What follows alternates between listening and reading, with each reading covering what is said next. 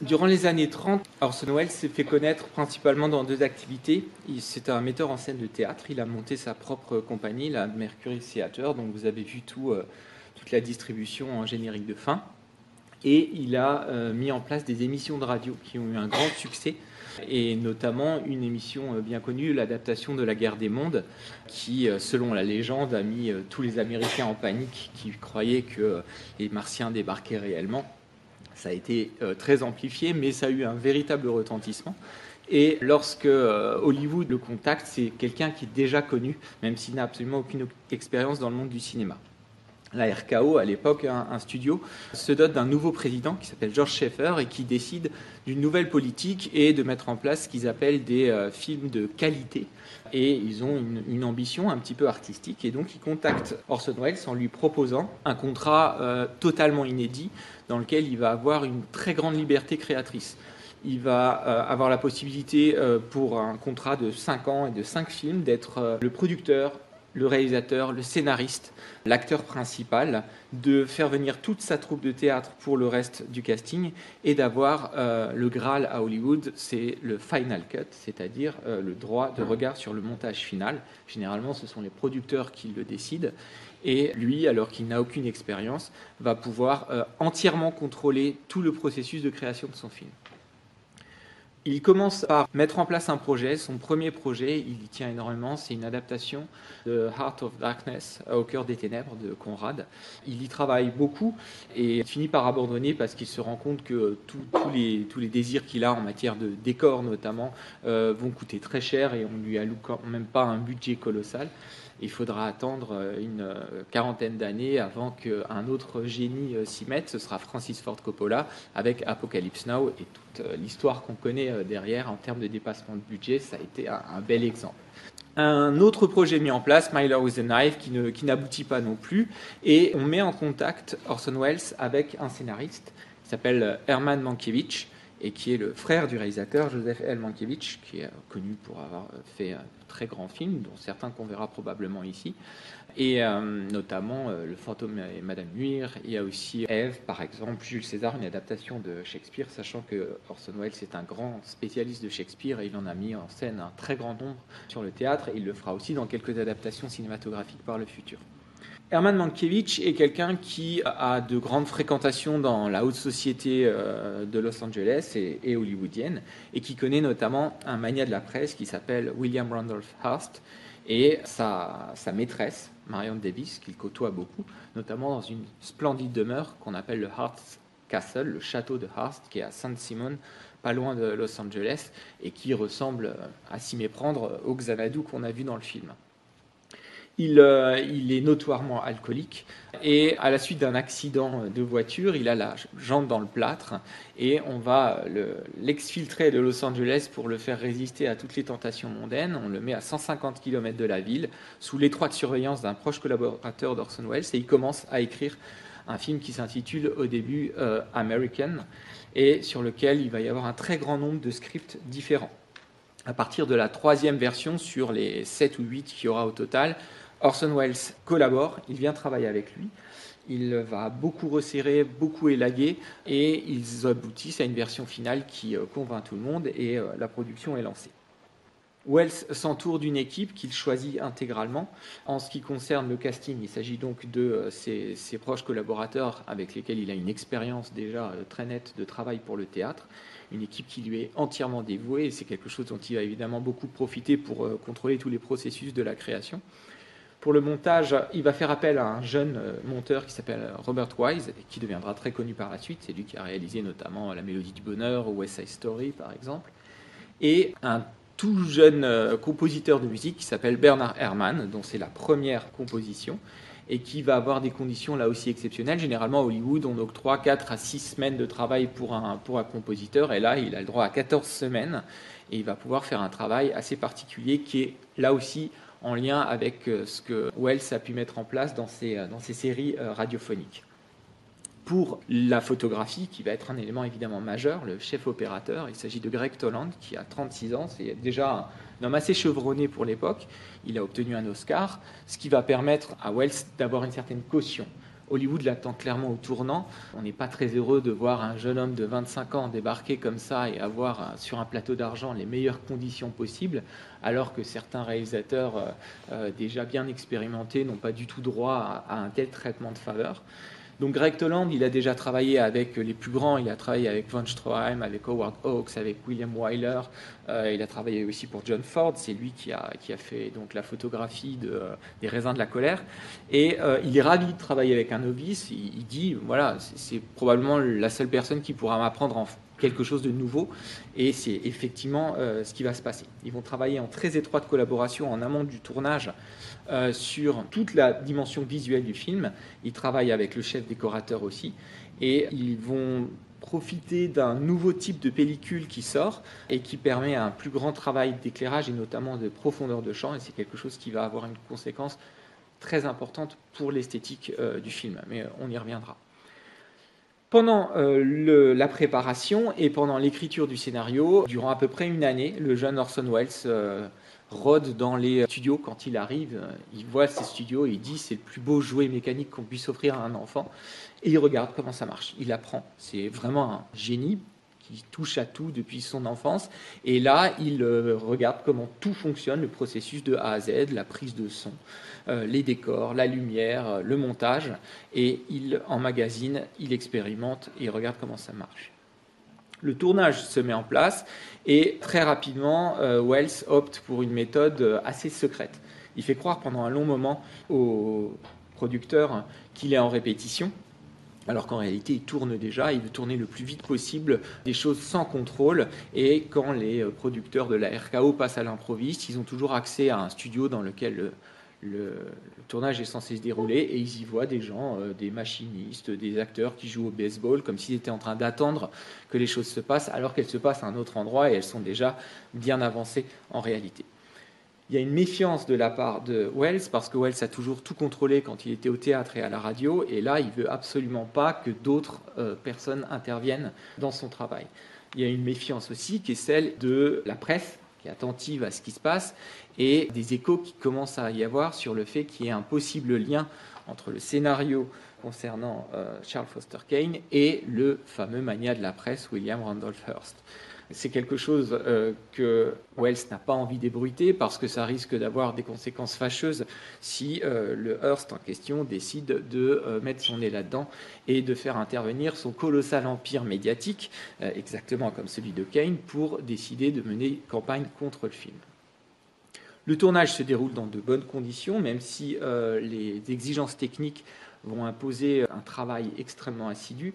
Euh, comme il a son équipe autour de lui au niveau des acteurs, il arrive qu'il travaille exactement comme dans les conditions de théâtre, c'est-à-dire qu'il est arrivé qu'il tourne 24 heures d'affilée avec la même équipe la moyenne de l'équipe aussi entre 25 et 40 ans. Donc c'est une équipe très jeune, très dévouée, très motivée, ce qui lui permet de ne pas avoir de problème euh, avec des gens plus chevronnés qui auraient des habitudes euh, très syndicales, parce que c'est une véritable industrie. Hollywood, tout est extrêmement normé.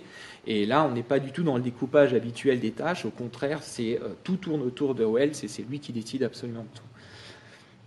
Le tournage s'achève, il arrive à respecter le budget, il le dépasse que de 10%, 12%, donc c'est quelque chose qui lui est euh, reconnu. Il a, un, budget qui est assez confortable, mais qui n'est pas non plus astronomique. Et quand on voit le nombre de décors différents, par exemple, qu'il a, il a, réussi à jouer sur un certain nombre d'effets spéciaux pour euh, donner une illusion de grandeur, de profondeur, euh, tout en ayant un budget qui soit raisonnable. Au bout d'un moment, euh, le film étant terminé, euh, certaines personnes commencent à le voir, et notamment des écotières, hein, des journalistes célèbres euh, qui sont des grandes mondaines du tout Hollywood et qui sont proches de Hearst. Hearst est proche d'à peu près tout le monde, et on finit par comprendre que sur bien des points, la vie de Kane est la vie de Hearst. Et là, le film se paralyse soudainement parce que les services juridiques de la RKO sont dans l'attente de savoir si Hearst va mettre en place une procédure euh, judiciaire d'attaque pour euh, atteinte à la vie de privée ou euh, de diffamation. Et pendant trois mois, le film est totalement bloqué et on ne sait plus quoi faire.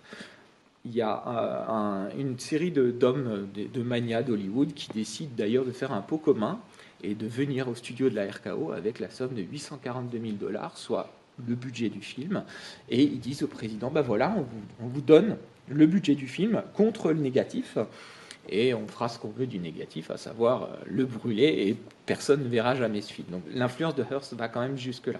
Schaeffer résiste et menace même d'attaquer en justice les salles qui ne diffuseraient pas son film, alors qu'elles ont un lien euh, normal avec la RKO pour euh, les, autres. Et les avant-premières sortent et les critiques sont absolument dithyrambiques sur le film. Entre-temps, il y a une autre polémique, c'est que Wells décide, comme son contrat l'y autorise, de signer seul le scénario durant le générique. Et ça, c'est quelque chose qui euh, ne plaît pas du tout à Mankiewicz, qui a énormément travaillé sur le scénario et qui va rendre public cette, euh, décision-là. Et finalement, Wells va céder et ils signeront tous les deux euh, le scénario. De très nombreuses études ont été faites a posteriori, durant les années 70 notamment, pour savoir à qui attribuer réellement la paternité du scénario mais dans la mesure où on, avait des témoignages des deux côtés qui étaient à peu près aussi mensongers euh, l'un que l'autre, ça a été assez difficile de le définir. Il est évident que les deux ont écrit. Certains euh, prétendent que euh, Mankiewicz a écrit beaucoup plus que Wells. C'est fort possible, mais c'est assez difficile à prouver en réalité. Lorsque les avant-premières euh, donc sortent, la, critique est à genoux devant euh, la, beauté, euh, la grandeur du film et met en avant le fait que ce serait quand même un sacré gâchis que le public ne puisse pas voir ce film à cause de, des problèmes qu'il peut y avoir au niveau de la diffusion. Du côté de Hearst, aucune réaction, il n'attaque finalement pas la RKO en justice, et pour cause, on a bien conscience dans son entourage que attaquer le film, c'est reconnaître euh, en serait le modèle et reconnaître euh, des éléments critiques et notamment sa relation extra-conjugale avec euh, Marion Davis, qui est donc le modèle de Suzanne. Et dans la mesure où dans le film, il l'épouse, mais ce n'est pas du tout le cas dans la vie de Hearst, Hearst ayant sa femme qui lui a dit D'accord, tu as une maîtresse, mais je resterai ta femme et elle lui donnera d'ailleurs cinq enfants, c'est quelque chose qu'on n'a pas envie de mettre sur le devant de la scène publique. Donc pas d'attaque, le film finit par sortir, même si évidemment tous les journaux, sous le contrôle de Hearst, ne mentionneront jamais le titre du film et qu'il y aura une campagne de dénigrement de toutes les activités radiophoniques de Wells qui se poursuivent pendant toute la durée d'exploitation du film. Le film n'est pas un succès phénoménal au niveau des entrées. Euh, il perd un peu d'argent, on estime qu'il a perdu à peu près 150 000 dollars. Et euh, le public, en fait, s'est déjà un peu désintéressé au moment où il sort parce que les délais sont assez longs et puis il y a eu une autre actualité. Et le film passe un petit peu inaperçu. Il ne sort en France, puisqu'on est en, plein conflit mondial, qu'en 1946, où il, il aura un retentissement assez important, notamment par la critique, qui euh, ne cessera de, le réévaluer. Et il ressort en 1956 euh, aux États-Unis. Et là, il aura un succès qui ensuite ne va pas se démentir et il sera toujours cité comme étant euh, dans les, meilleurs films de tous les temps. J'ai oublié de mentionner qu'il avait été quand même nommé pour 9 Oscars, quand même un beau palmarès de nominations. Il n'en obtiendra qu'un, ironiquement, celui du scénario, que vont devoir donc se partager les deux désormais ennemis, Mankiewicz et Wells.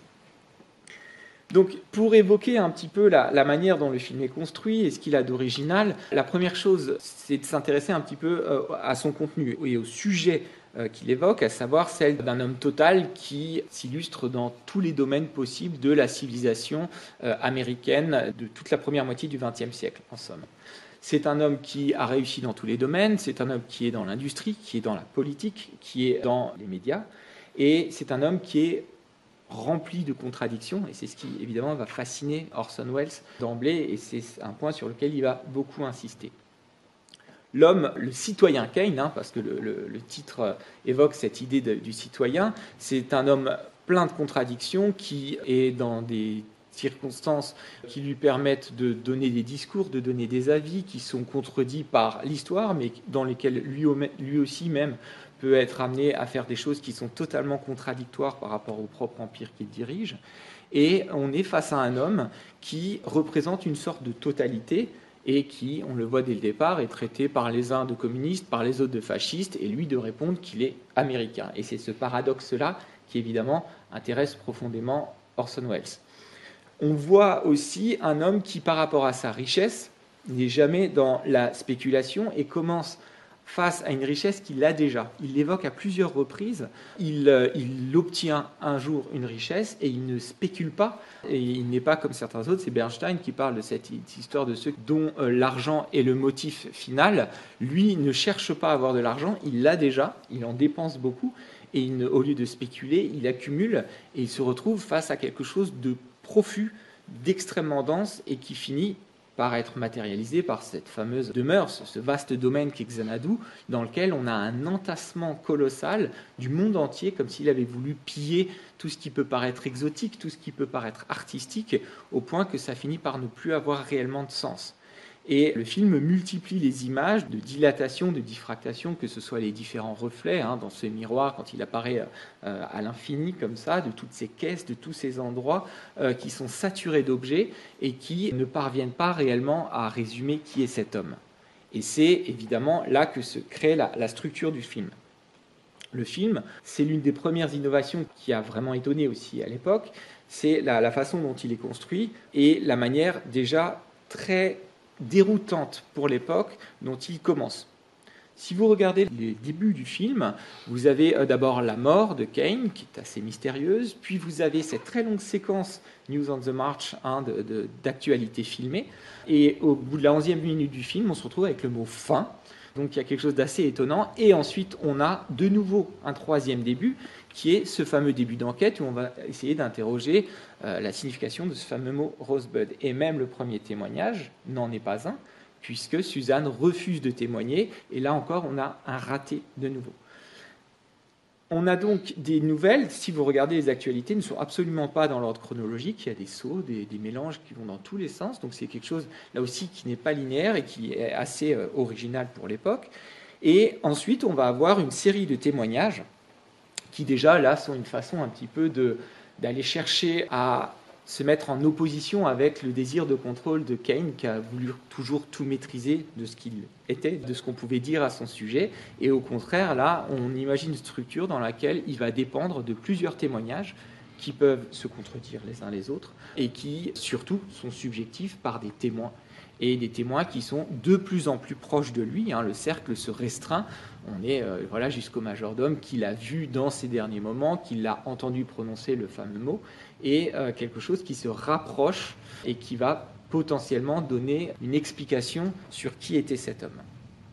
Si on regarde dans la totalité, nous avons tout de même finalement ces cinq témoignages successifs qui nous permettent d'avoir, même s'il y a des bons temporels à l'intérieur, une approche finalement chronologique de la vie de cet homme et une mise en ordre sur le modèle du puzzle, qui est un des motifs qu'on retrouve très souvent dans le film, qui nous permet tout de même de très clairement redessiner sa vie et de la comprendre. Simplement, pour mettre en place ces éléments, on a déjà des innovations. On a par exemple cette fameuse scène d'ouverture de Salambo qu'on revoit deux fois, d'un point de vue différent, avec un mouvement de caméra différent et d'un angle différent, d'abord de devant, puis de, la vue du public, puis de l'autre côté. Et ça, c'est quelque chose d'extrêmement original. On parle d'un effet Rashomon en parlant du film de Kurosawa, hein, qui joue énormément sur cette narration euh, euh, multiple qui revient sur les mêmes euh, moments. Mais Rashomon, c'est 1950, donc on est quasiment dix ans après. Et donc là, on voit quelque chose vraiment de moderne qui se met en place. Pour lier ces éléments, il va avoir recours à un effet que vous avez vu de multiples reprises dans le film, qui est le fondu enchaîné. Le fondu enchaîné, euh, ce c'est pas, une invention, hein, c'est quelque chose qui existe déjà, mais qui, dans le film, un plan sur trois est en transition en fondu enchaîné. Hein, il y a des gens qui ont compté le nombre de plans. Il y a 585 transitions entre les plans et il y a 150 qui sont en fondu enchaîné. Et donc, ça veut dire qu'un plan sur trois fonctionne sur ce principe-là. Et c'est évidemment assez important parce que ça montre le travail esthétique que met en place Wells par rapport à son film, il y a toujours une recherche plastique dans ces transitions, on le voit. Hein. Euh, une arche d'un bâtiment devient d'une fenêtre, il y a un changement de perspective. Une photo s'anime ou au contraire un plan animé devient une photographie à l'intérieur d'un journal et vous avez un travail sur les transitions temporelles qui est absolument permanent et qui permet un glissement comme ça d'une très grande fluidité mais en même temps qui peut faire des ellipses de 10-15 ans au sein d'un même plan. Donc c'est quelque chose d'extrêmement travaillé. Le fondu enchaîné, c'est aussi une façon de mettre en place une transition extrêmement fine sur le travail de la mémoire. Si vous regardez à plusieurs moments, vous avez les lieux qui sont euh, éclairés, qui la lumière s'éteint et les personnages restent. Ou inversement, on, garde la lumière sur les visages des personnages et les lieux autour d'eux s'éteignent. On le voit notamment quand ils sont devant les façades des journaux avec le nombre de tirages, etc. Et ces fondus enchaînés montrent aussi la manière trouble dont on peut passer d'une époque à l'autre et la façon dont il peut y avoir évidemment des doutes quant à la manière dont les gens témoignent et euh, la mémoire qui peut leur jouer des tours, voire une volonté de réaménager l'histoire, de la revisiter et de la ranger à sa façon.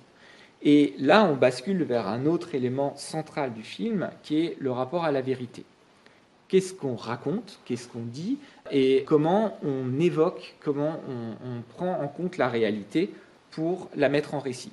Le premier élément de vérité, c'est évidemment les liens dans un film à clé entre Kane et Hearst. Donc il y en a beaucoup. Hein. Les, gens, les gens qui connaissaient la vie de William Randolph Hearst ont vraiment fait beaucoup de liens. En réalité, il y a, a d'autres personnes qui ont servi de modèle, mais c'est principalement Hearst. Il y a notamment Howard Hughes, donc vous avez peut-être euh, vu euh, la vie dans le film euh, Aviator de Martin Scorsese, et qui, ironiquement d'ailleurs, deviendra le patron de la RKO quelques années plus tard. Mais c'est évidemment principalement Hearst. Et Hearst a exactement donc ce fameux château qui ressemble énormément à Xanadu, et toute l'histoire sur la guerre avec l'occupation espagnole à Cuba s'est réellement passée, et Hearst a effectivement prononcé cette phrase « Je fournirai la guerre », avec vraiment l'idée d'une mise en place d'une d'une guerre par le biais des médias. Pareil pour les présidents qu'il a réussi à faire élire, les élections dans lesquelles ces journaux sont intervenus, etc. Tout ça sont des choses qui sont euh, réellement advenues. Quant à Suzanne, Marion Davis, elle, ne travaille pas dans le milieu de l'opéra, mais elle est une actrice qui, effectivement, Hearst a vraiment largement soutenu et pistonné dans le milieu hollywoodien, à la différence près qu'en réalité, il a un peu étouffé sa carrière parce qu'il refusait qu'elle fasse d'autres rôles que celui de jeune femme extrêmement adolescente, juvénile, etc. Et il lui a pas permis de, de faire autre chose et ça a un peu freiné ses ambitions d'actrice. Et après le film, tous les gens qui faisaient le parallèle entre la mauvaise cantatrice et Marion Davis, la soi-disant mauvaise actrice, ont vraiment causé du tort à sa carrière, au point que lorsque ses mémoires posthumes sont sorties, donc après sa mort, Orson Welles a rédigé une préface pour dire tout le bien qu'il pensait de l'actrice Marion Davis, comme pour se racheter un petit peu du mal qu'il avait pu lui faire à travers le film euh, Citizen Kane. Évidemment, l'autre question euh, du rapport à la réalité, c'est tout ce qu'on montre sur le milieu journalistique et sur le fait que le désir de grand tirage va évidemment inciter à aller euh, du côté de la presse de caniveau, de la presse à scandale, et on a tout un travail sur la manipulation, hein, euh, et une collusion entre les politiques et euh, la presse qui est clairement dénoncée, et qui, bien entendu, nous, nous intéresse beaucoup aujourd'hui. David Fincher, l'année dernière, a sorti un film, malheureusement sur Netflix, et qui s'appelle Mank, et qui raconte l'histoire de l'écriture du scénario par Herman Mankiewicz, du scénario de Citizen Kane, et qui montre euh, vraiment Mank au travail. C'est un film absolument extraordinaire, en noir et blanc, et qui emprunte énormément à l'esthétique de Citizen Kane, et qui montre euh, tout ce travail, justement, toute cette inspiration. On voit les souvenirs de euh, Mankiewicz dans ses rapports justement à Hearst ou à Marion Davis et notamment euh, tout ce qui est montré dans ce film sur la collusion entre médias et phénomènes politiques en 2020 ne peut qu'être mis en rapport avec l'Amérique de Trump et ce fameux hein, euh, torrent de fake news dont on, dont on les inonde. Et c'est quelque chose qui, déjà en 1940, était euh, d'actualité et qui, pour le coup, est vraiment troublant à mettre en, parallèle parce qu'on se rend compte que c'est une pratique qui a euh, voilà, de, longues décennies derrière elle et qui, évidemment, aujourd'hui prend une autre tournure avec euh, les moyens dont les médias disposent actuellement. Dernier point concernant la vérité, c'est évidemment la vérité au sein même du récit si vous regardez, il y a plusieurs éléments assez troublants dans euh, la manière dont finalement les journalistes qui vont enquêter sur ce fameux Rosebud se retrouvent face à des éléments qui ne sont pas toujours très clairs. Les plus pertinents d'entre vous l'auront peut-être remarqué, ce n'était pas mon cas, euh, mais dans News on the March au début, vous avez la scène où Thatcher témoigne devant le Congrès et qu'un un, du Congrès lui dit c'est vrai qu'il vous a tapé avec une luge, etc. Eh bien, les, gens ont remarqué, parce que le film a été quand même sur, sur-analysé, il existe des livres de 400 pages uniquement sur Citizen Kane, euh, que quand on fait la chronologie, ce passage-là se passe en 1925. Or, on nous montre un film parlant alors que le cinéma était encore muet à ce moment-là. Et il y a toute une série de petits éléments comme ça, je ne vais évidemment pas vous en faire la liste, mais qui montrent que dans le scénario, on met des faux, on met des choses qui sont troublantes et qui posent des problèmes d'accès à la vérité. Le fameux Rosebud, d'ailleurs, est extrêmement problématique. Dans la première scène, il murmure Rosebud, nous voyons une scène où il est seul, il meurt seul, et puis vous avez ensuite l'infirmière qui rentre, et ensuite on nous dit que dans la presse, c'était son dernier mot Rosebud. On ne sait pas qui l'a entendu, et pendant tout le film, personne ne se pose la question de qui a entendu ce mot. Et ensuite, à la fin, on nous met le majordome qui dit oui, je l'ai entendu une fois, et puis ce jour-là, oui, euh, dans la presse, ils disent que c'est le dernier mot. Aucune explication, alors que c'est le, cœur même, finalement, de l'enquête. Donc là, il y a une malice, un amusement, évidemment, de la part d'Orson Welles à jouer avec tous ces éléments et à mettre en place une enquête qui déjà est un petit peu bancale et va poser problème. Bien entendu, la dimension aussi qui va être euh, extrêmement novatrice dans le film, c'est sa dimension visuelle. On a beaucoup dit, un peu à tort, que euh, Orson Welles avait tout inventé dans ce film. En réalité, il n'a rien inventé d'un point de vue formel. Tout ce qu'il exploite a déjà été, à un moment ou à un autre de l'histoire du cinéma, euh, projeté sur un écran. Mais ce qui est totalement novateur, c'est la manière dont il va déstabiliser tout l'équilibre à Hollywood. Hollywood, dans les années 30, c'est, comme je le disais, une industrie qui tourne à une cadence industrielle et qui fonctionne parfaitement et qui a réussi à faire une distribution des corps de métier, chacun à sa place, et le réalisateur n'est qu'un artisan parmi les autres. Et le style majoritaire, on est donc là dans le cinéma parlant, hein, c'est un style qui, en fait, quand on le résume, c'est un style qu'on qualifie d'invisible. Si vous regardez le montage, il s'agit d'effacer le plus possible les couples d'un plan à l'autre. Euh, on est dans une fluidité. La musique, généralement, elle a une dimension très pédagogique. Elle vous indique quand est-ce que c'est amusant, quand est-ce qu'il faut pleurer, quand est-ce que c'est romantique. Et les plans, généralement, l'échelle des plans, elle est très fonctionnelle. C'est-à-dire que vous avez un gros plan quand on veut vous montrer à quel point la jeune dame est jolie, vous avez un champ contre champ dans un dialogue, et des plans d'ensemble pour vous montrer le décor où ça va se passer tout est filmé à hauteur d'individus et d'une certaine façon, le spectateur hollywoodien, c'est quelqu'un qui aurait une place de luxe dans un théâtre. C'est-à-dire qu'il a un très bon accès à l'image et tout a été facilité pour qu'il s'intègre et qu'il s'immerge dans un récit, mais on va lui faire oublier tout ce qui est de l'ordre du style. Ça ne veut pas dire qu'on fait des mauvais films, ça veut dire que la préoccupation, elle n'est pas formaliste. Vous avez des films absolument exceptionnels. À l'époque, regardez le cinéma de John Ford. Mais le cinéma de John Ford, ce n'est pas un cinéma où on va faire du style. On est dans quelque chose de différent. Et là, Orson Welles, il va totalement rompre avec ça. Il ne supporte pas l'idée de la fonctionnalité. Et lui, il va créer une image qui va être extrêmement expressive et qui va emprunter à d'autres courants que le courant hollywoodien, notamment l'expressionnisme allemand dans les années 20, avec des cadrages très étranges, des plongées, des contre-plongées, des mouvements de grue, une caméra qui se déplace au fil de plans séquences, et toute une batterie d'éléments stylistiques absolument colossale et qui, d'une façon quasi exhaustive, exploite tout ce qui est possible de faire au cinéma. Mais toujours avec du sens. Et c'est pour ça que le film, justement, est tellement analysé. Vous pouvez prendre n'importe quelle séquence en vous demandant mais pour quelle raison il a mis tel cadrage, il y en aura toujours et il y aura toujours énormément de choses à dire. Je ne vais évidemment pas vous analyser toutes les séquences. Je donne juste un exemple. La séquence où euh, Charles Enfant joue sur cette fameuse luge et où sa mère prend la décision de se séparer de lui. Vous avez un plan séquence absolument incroyable où d'abord on pense qu'on est à l'extérieur et puis finalement la caméra recule et on se rend compte qu'on est dans l'encadrement d'une fenêtre, elle recule encore et on va avoir donc Thatcher, le père, la mère, qui décide de sa vie au premier plan le père est légèrement au deuxième plan, et au dernier plan, on a cette lucarne avec l'enfant qui joue toujours à l'intérieur. Et on a un très beau travail sur l'enfermement de cet enfant, qui est encore dans un temps de l'innocence, dans la neige, cette fameuse neige qui lui manquera tant, et toute sa vie qui est en train d'être euh, décidée à sa place au premier plan. Tous ces surcadrages, on va les avoir en continu. Hein, la scène où, par exemple, il est en train de danser avec les girls et les autres parlent du futur du journal, on le voit en reflet dans une vitre. On a euh, toujours un travail d'enfermement et les conditions de tournage pour ça ont été extrêmement difficiles parce qu'il a fallu mettre en place des éléments particuliers. Les décors, par exemple, ont été souvent construits sur des praticables parce qu'il fallait que la caméra soit en dessous du niveau du sol pour pouvoir filmer certaines contre-plongées. Toute la scène dans le journal, hein, au lendemain de l'élection, on voit vraiment les, gens qui nous regardent comme ça. Et l'une des innovations, toute bête, mais qui a eu d'énormes conséquences, c'est que le fait qu'on utilise des petites focales, c'est-à-dire pour avoir de très grands plans d'ensemble, fait qu'on voyait les plafonds. Et en fait, à Hollywood, vous pouvez regarder les films des années 30, on voit jamais le plafond. C'est très pratique parce que, bon, déjà, on est à hauteur d'individu, mais surtout, le plafond, il n'y en avait pas. Le plafond, c'était là où on mettait tous les arcs électriques pour illuminer et tous les micros qui pendaient. Donc là, Orson Welles, le chef décorateur, et Greg Toland ont dû inventer un autre système avec euh, des arcs électriques de côté. Et ils avaient en plus besoin d'énormément de lumière, puisque quand ils filmaient avec ces courtes focales, pour avoir une mise au point jusqu'au fond de la pièce, il fallait une quantité colossale de lumière. Il faisait souvent plus de 50 degrés sur le plateau.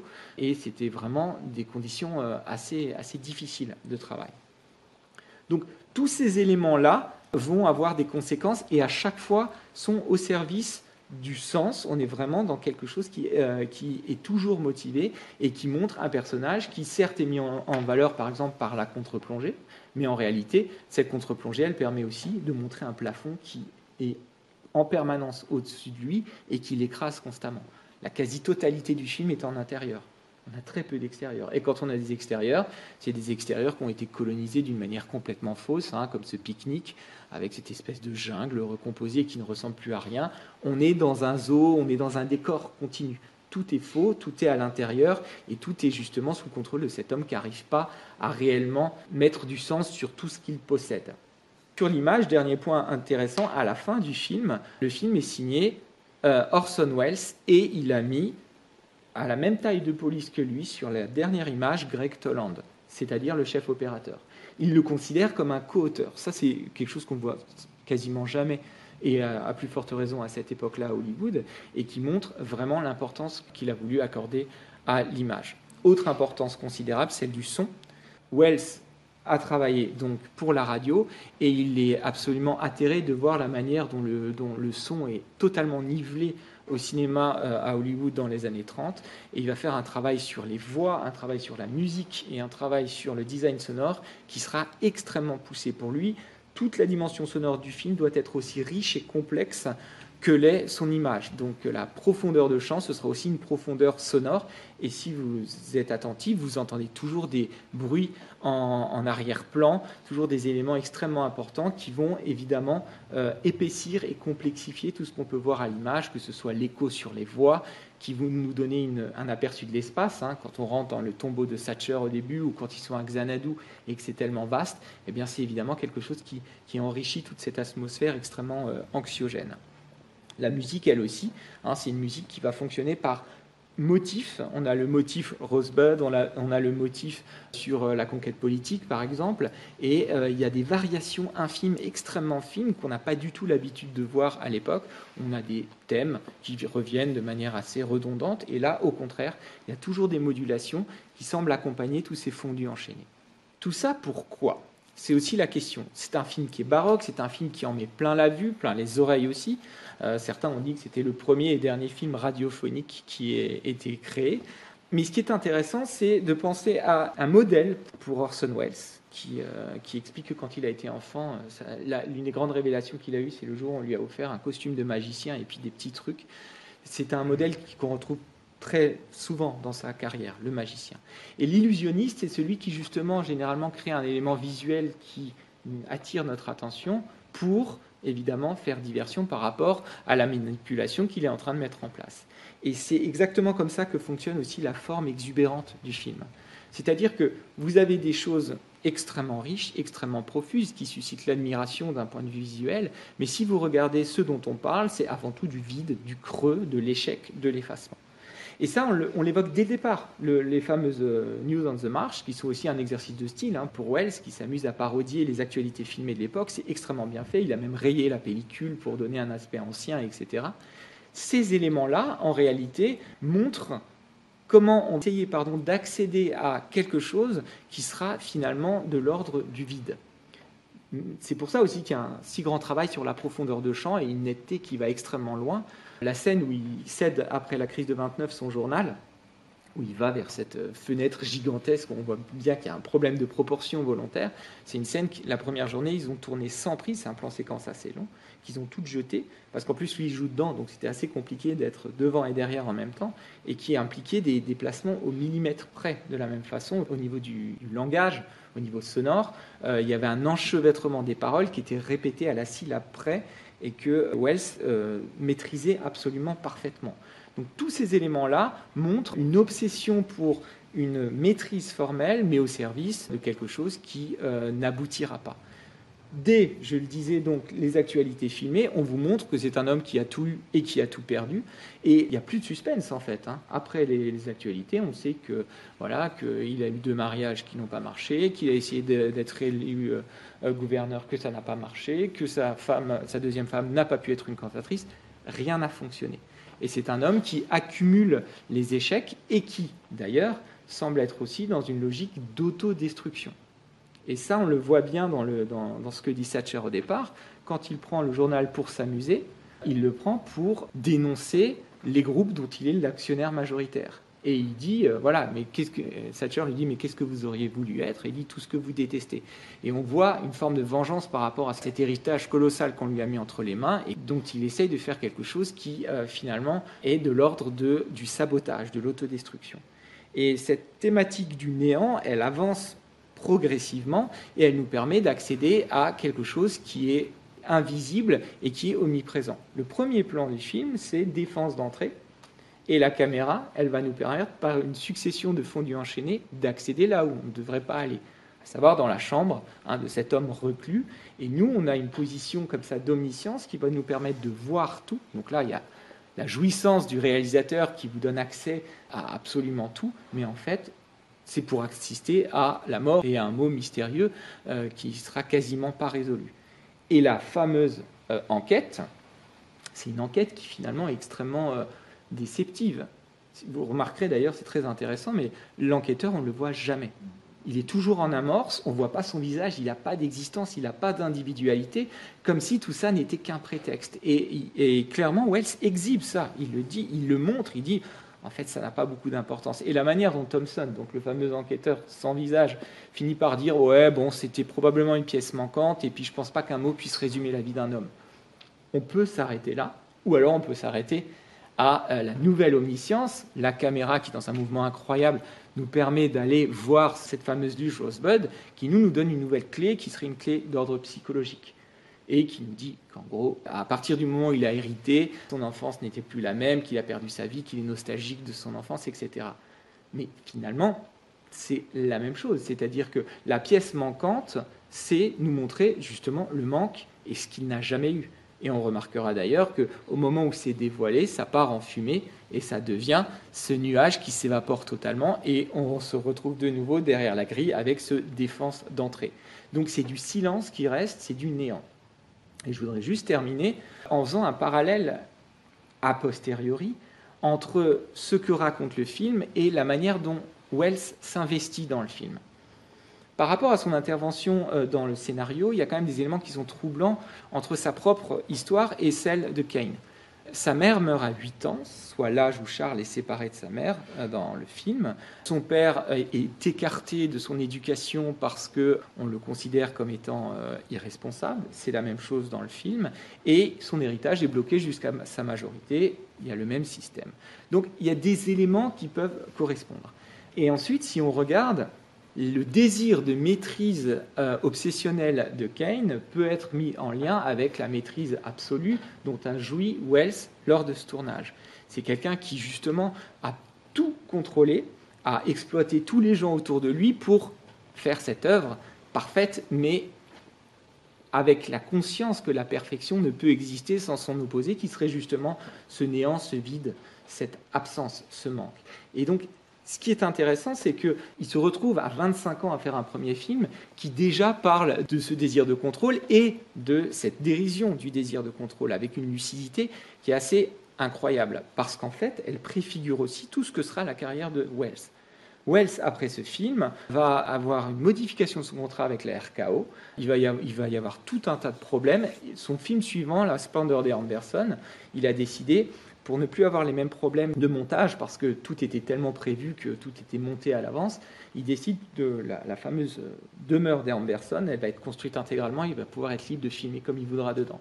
Sauf qu'il n'aura plus jamais les mêmes conditions, il n'aura plus le final cut, et on va tronçonner tous ses films, et il n'aura plus jamais les conditions qu'il a eues. Et quand il dit voilà que c'est quelqu'un qui a commencé mais qui n'a jamais achevé, c'est à peu près ce qui va arriver à Wells par le futur.